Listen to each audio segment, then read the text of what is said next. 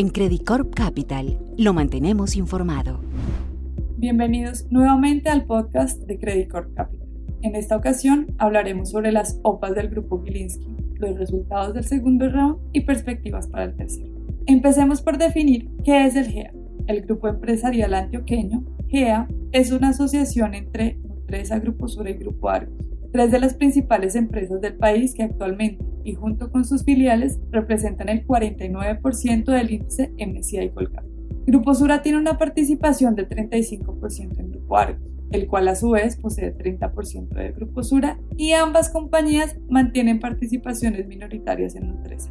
Del mismo modo, Nutresa tiene participaciones en Grupo Sura y Grupo Argos. Dada esta conformación, se podría decir que las compañías conforman un Keiretsu, término japonés que describe el conjunto de empresas que mantienen relaciones comerciales y participaciones entrelazadas, sin tener una cabeza al mando y que es usado tradicionalmente para prevenir la entrada no planeada de inversionistas externos al grupo. Desde noviembre del año pasado, el grupo Gilinski, vinculado a una de las familias más poderosas de Colombia, inició una cadena de ofertas públicas de adquisición por una participación en Grupo Sura y Grupo la cual está presentando impactos importantes en el mercado bursátil colombiano. Entonces, desde noviembre del año pasado nos estamos preguntando, ¿qué tan efectivo es este Keiretsu en prevenir la entrada de un inversionista externo? Ahora vamos con el primer round. Empecemos con el 10 de noviembre, fecha clave y con la cual compararemos todos los precios, dado que es hasta ese momento cuando el mercado empieza a tener información sobre el interés en el GEA.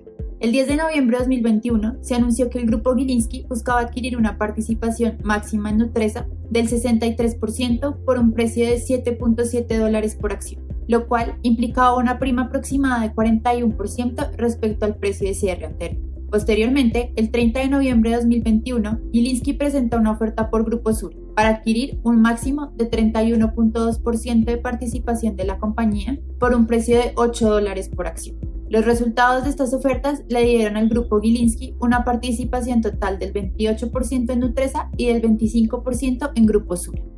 Ahora seguimos con el segundo round.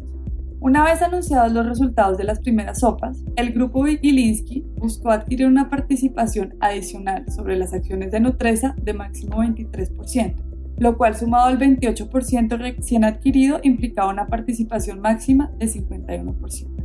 El nuevo precio ofrecido fue de 10.5 dólares por acción e implicó una prima de aproximadamente 36% frente al precio ofrecido en la primera OPA y 90% versus el precio del 10 de noviembre de 2021. Al mismo tiempo, el grupo Gilinski buscaba adquirir una participación de máximo 6% adicional en Grupo Sur, a un precio de 9.88 dólares por acción una prima del 23% respecto al precio de la primera OPA y una prima de 85% versus el cierre de 10 de noviembre. Este round concluyó con una participación de 3.11% adicional en Nutresa y 6.2% adicional en Grupo Sur. Sigamos con el tercer round. El 28 de febrero, Gilinski anunció una tercera ronda de los nuevos máximos fueron un 12% para Nutresa y un máximo de 6.5% para Grupo Sur.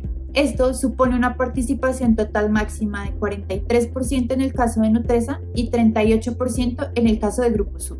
Los precios implican una prima significativa respecto a la última OPA en el caso de Nutresa. Se ofrecieron 12.6 dólares por acción, es decir, 20% por encima del precio de la segunda OPA y 130% por encima del precio de cierre del 10 de noviembre. En el caso de Grupo Sura se ofreció el mismo precio del anterior.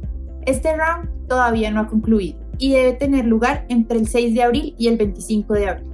Las nuevas participaciones que Gilinski ya tiene en Grupo Sura y Nutresa permitieron que en la Asamblea de Accionistas de este año quedara con una participación de dos puestos en junta, tanto en Grupo Sura como en Grupo Nutresa. Por otra parte, la participación adicional que se puede adquirir no implica obtener una mayoría en junta. De hecho, en el caso de Nutresa, Gilinski obtendría cuatro directores a partir de una participación de 49.7%, porcentaje al cual no se llega con estas obras. El futuro de estas transacciones es incierto y ha generado una gran volatilidad en el mercado colombiano. Creemos que una vez las sopas finalicen, Sura y Nutresa disminuirán su liquidez y probablemente su precio, de hecho, recientemente bajamos nuestra recomendación de Grupo Sur a subponderar, dado que creemos que los precios de mercado superan su valor fundamental. Destacamos que el camino que queda entre Gilinski y el GEA, a nuestro modo de ver, apenas comienza, y con los nuevos puestos en junta directiva, todo está por decirse.